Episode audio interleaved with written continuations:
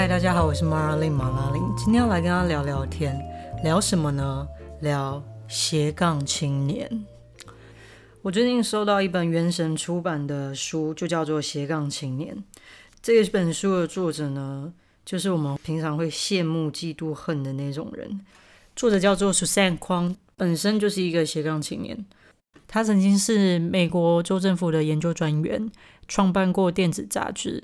呃，办过好多个沙龙，做过画展，然后同时也是一名合格的健身教练，所以他这样子多重职涯、多重身份的角色来写一本斜杠青年的书，我觉得应该是还蛮有说服力的。必须老实说，我以前对斜杠青年。这个词是非常鄙视的。从我读财管，然后转职工程师，然后经营财经的社群，那时候就有很多人会把斜杠青年这个标签套在我身上。可是那时候，我觉得斜杠青年他就是那种好像这个沾一点，那个也沾一点的人，所以他必须就就有一点嗯学百艺而无一精的感觉吧。透过这本书，我才理解到之前对斜杠青年的认知是一种绝对的误解与歧视。斜杠青年绝对不是为了逃避工作生活而衍生的一种借口。斜杠青年其实是一个多职的人生，是一个追求自我实现与幸福的多元生活形态。那这样讲起来可能有点抽象，所以现在我们就来了解为什么会有斜杠青年。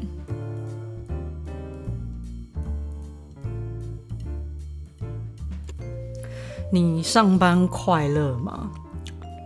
这是一个很重要的问题哦，因为它也是呃会有这么多斜杠青年的基本原因。老实说啊，我觉得你应该不快乐吧？没有啦，我觉得大多数人其实都是厌恶工作的。为什么呢？以前有研究指出啊，我们为什么要去上班？有两个驱动力，一个是内在的驱动力。就是要满足我们的生活需求，例如吃饱啊，有房子住这样子，这是内在驱动力。那外在的驱动力又是什么呢？就是以前管理学常说的胡萝卜与棒子。胡萝卜就是奖赏嘛，如果今天你是一个业务，然后你如果表现的特别好，就可以分红，这就是一种奖赏。棒子呢，就是例如你迟到了会扣薪水，所以公司透过胡萝卜跟棒子呢去 push 你。做一些公司希望你去做事，或者是避免你去做公司不想你去做的事。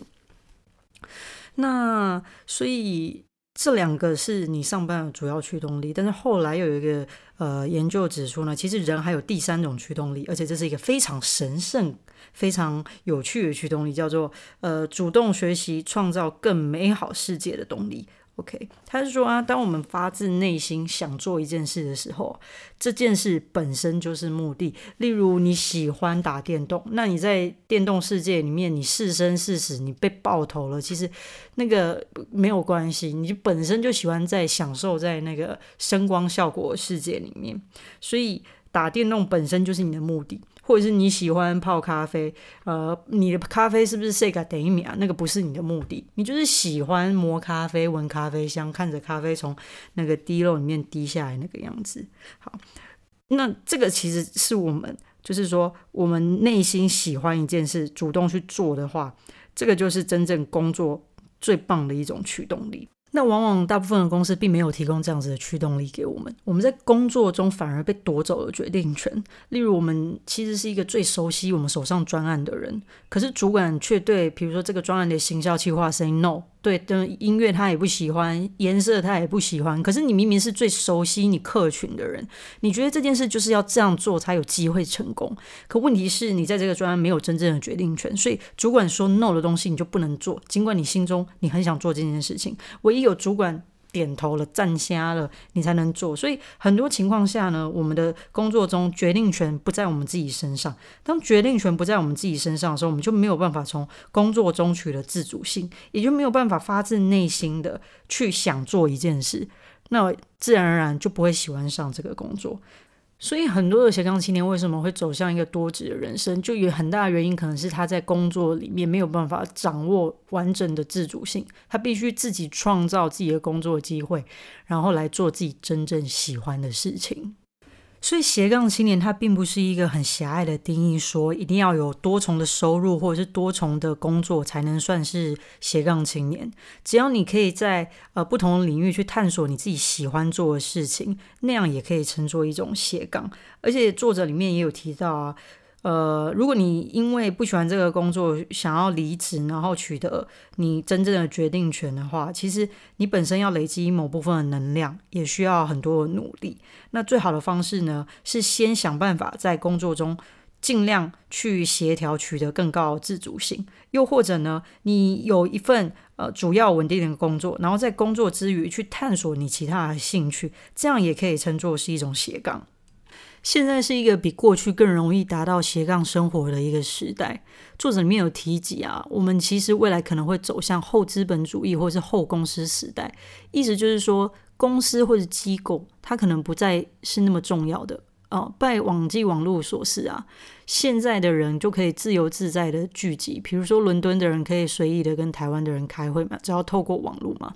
那像过去某一些特定的职业，例如摄影师，他就必须依附在大企业底下，才有办法让世人看到他的才华。可是现在有很多的自媒体，你一个厉害的摄影师，你可以创办一个 IG 的账号，或者自己设立一个网站，只要你有足够的声量，就可以被大家看见。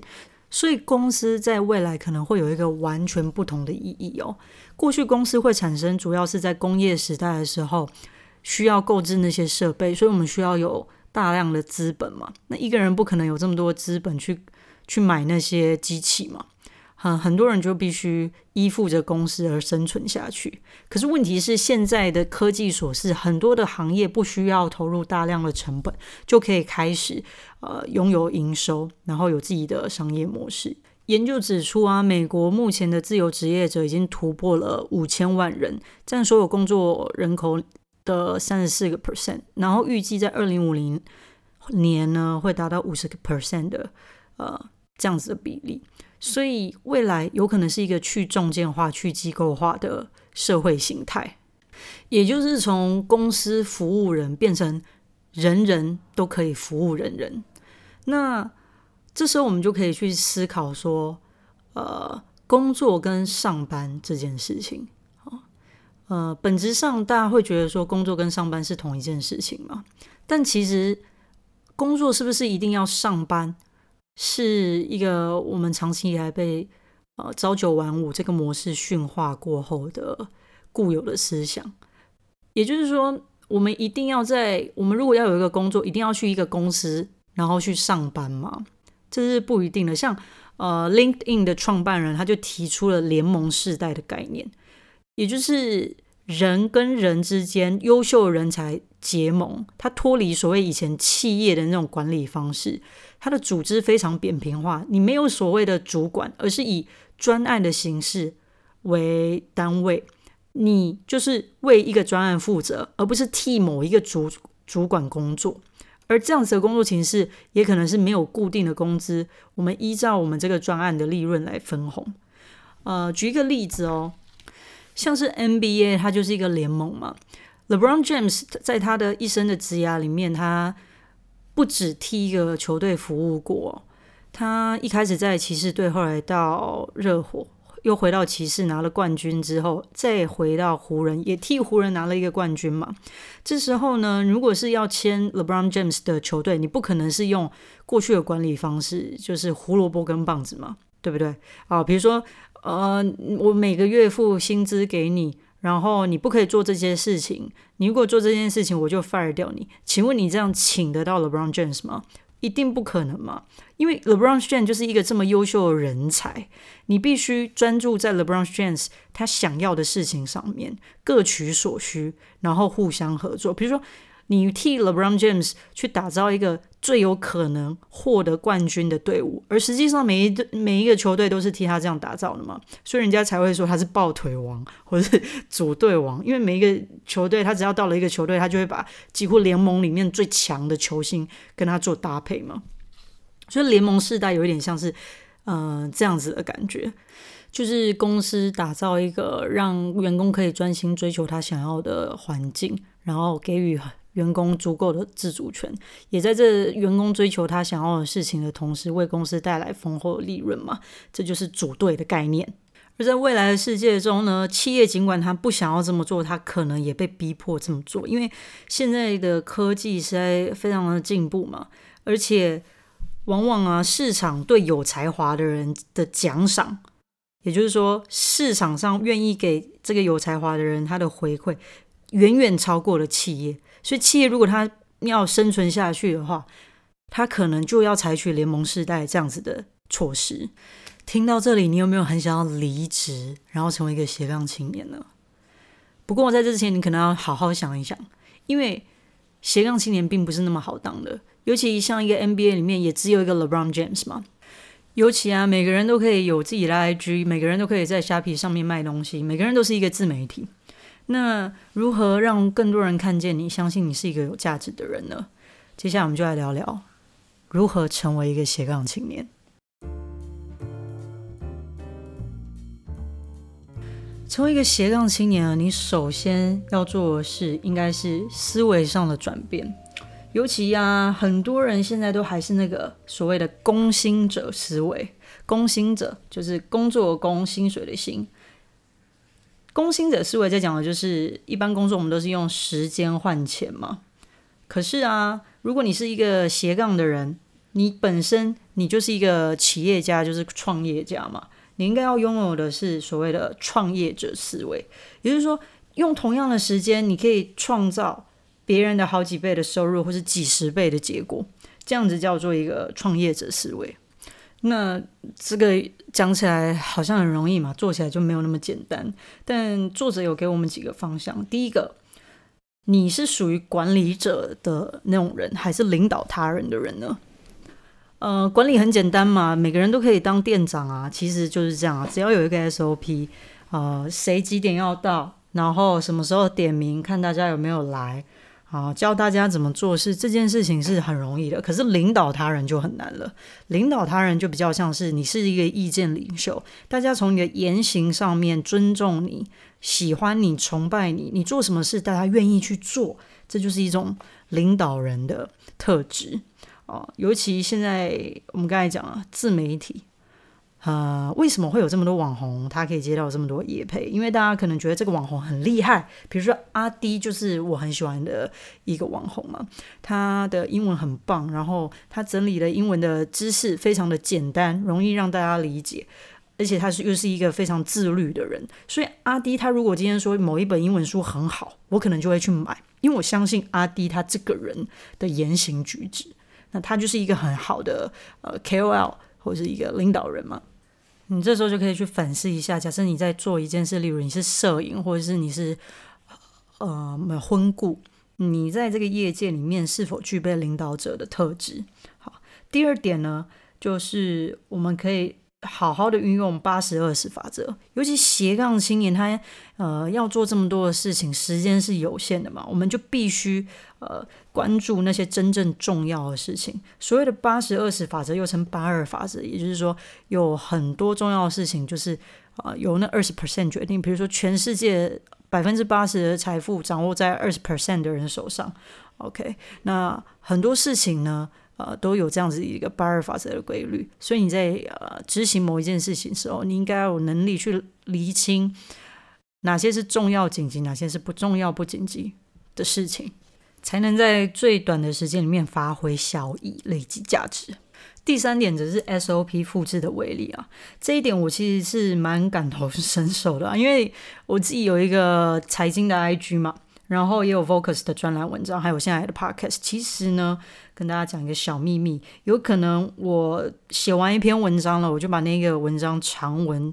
啊变成一个比较短的篇幅的贴文，然后放到 IG 上。然后这个概念呢，又会把它拿来到我的 Podcast 讲。所以其实我在一个时间里面呢，我就同时做了三个平台的内容，这就是一种复制的威力嘛。那像如果你制定一个好的 SOP，比如说你今天是一个剪片的人，然后你大概知道剪片的一些诀窍，你把这些规则列下来，或许你把那工作分派给下手，你就接一个大案子，然后找一些比较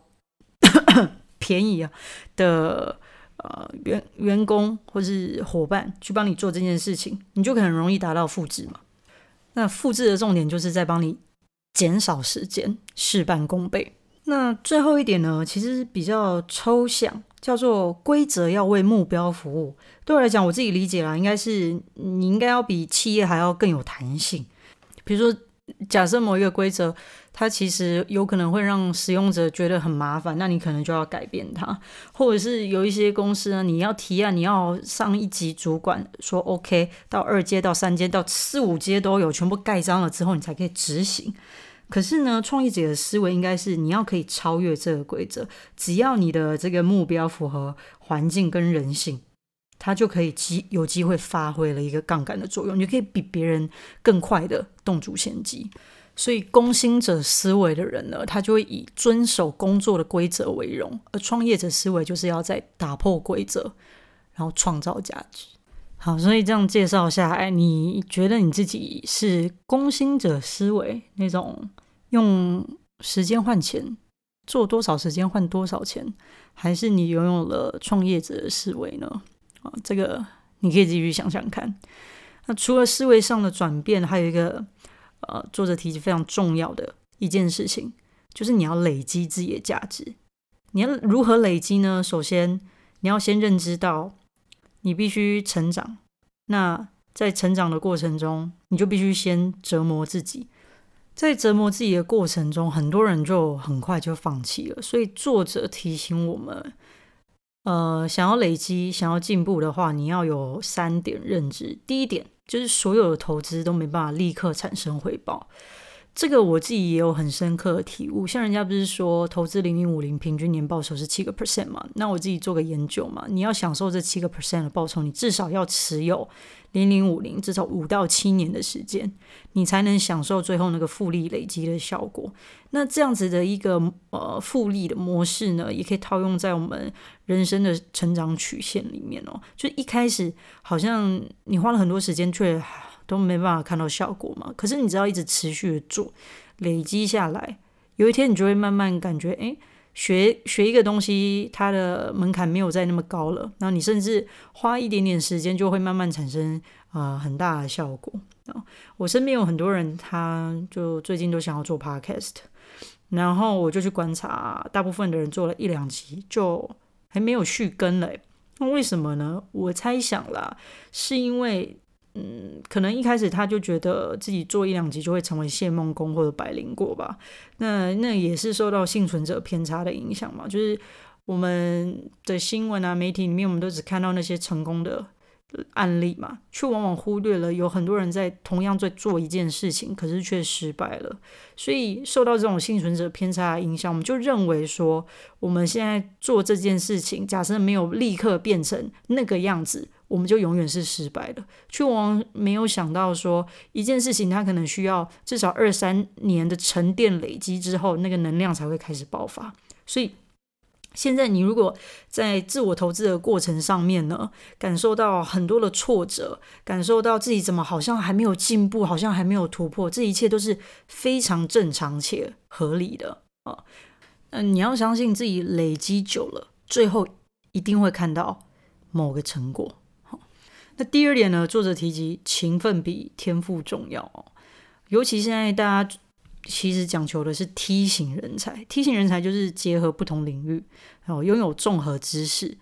可以去跨界激发某些能量的这种人，叫梯形人才。那以前讲究专业分工嘛，就是呃，比如说工程师，他就要非常强大的写扣能力，那其他他都不需要懂。啊，或者是呃，你是新闻从业人员，你就有有呃很深的新闻素养跟新闻的知识，这样就够了。可是现在往往就是你可能要会行销啊，你可能要会呃操作媒体啊，然后你要写扣啊，然后你又可以 hold 一个专案啊，你又可以了解什么是呃敏捷开发等等等等等等，它其实是不同领域的，你都需要吸呃吸取不同领域的知识，成为一个梯形的人才。那这样的人才呢，往往啊是勤奋比天赋还要更重要。只要你肯愿意花时间去理解不同领域的知识，那就比你专精在某一个领域上面的天生的那种天赋还来的强大。那最后一点就是，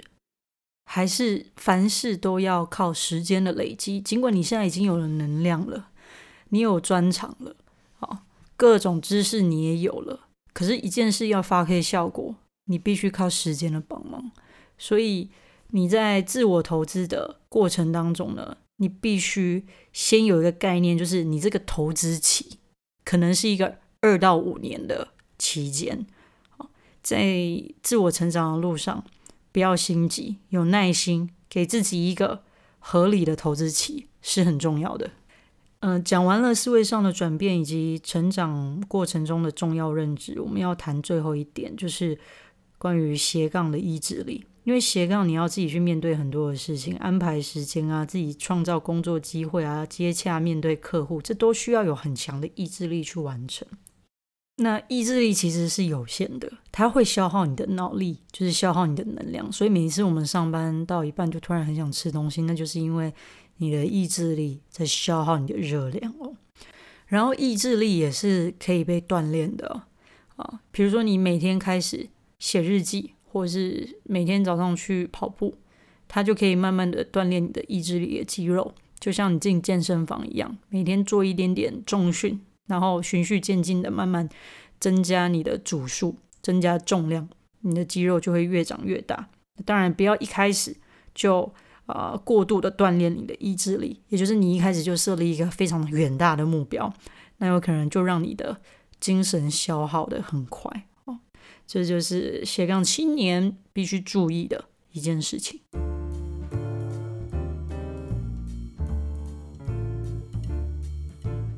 好的，此时此刻我也靠着我的意志力录到现在了。我们刚才介绍了，嗯，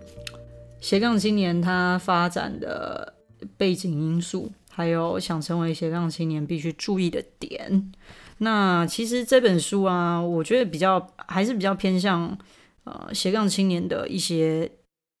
比较抽象化的心态跟方法。那有兴趣的人呢，可以再多翻翻这些书，它里面有非常多内容，我都觉得很棒，很像是很像是很多心灵成长类跟呃企业企业类书、商业类书籍的重点笔记。嗯，那这本书呢，《斜杠青年》还有另外一本后续，叫做《斜杠青年实践版》。那那本我还没看。呃，看完了呢，或许再分享给大家，有没有一些更具体可以成为斜杠青年的方法？OK，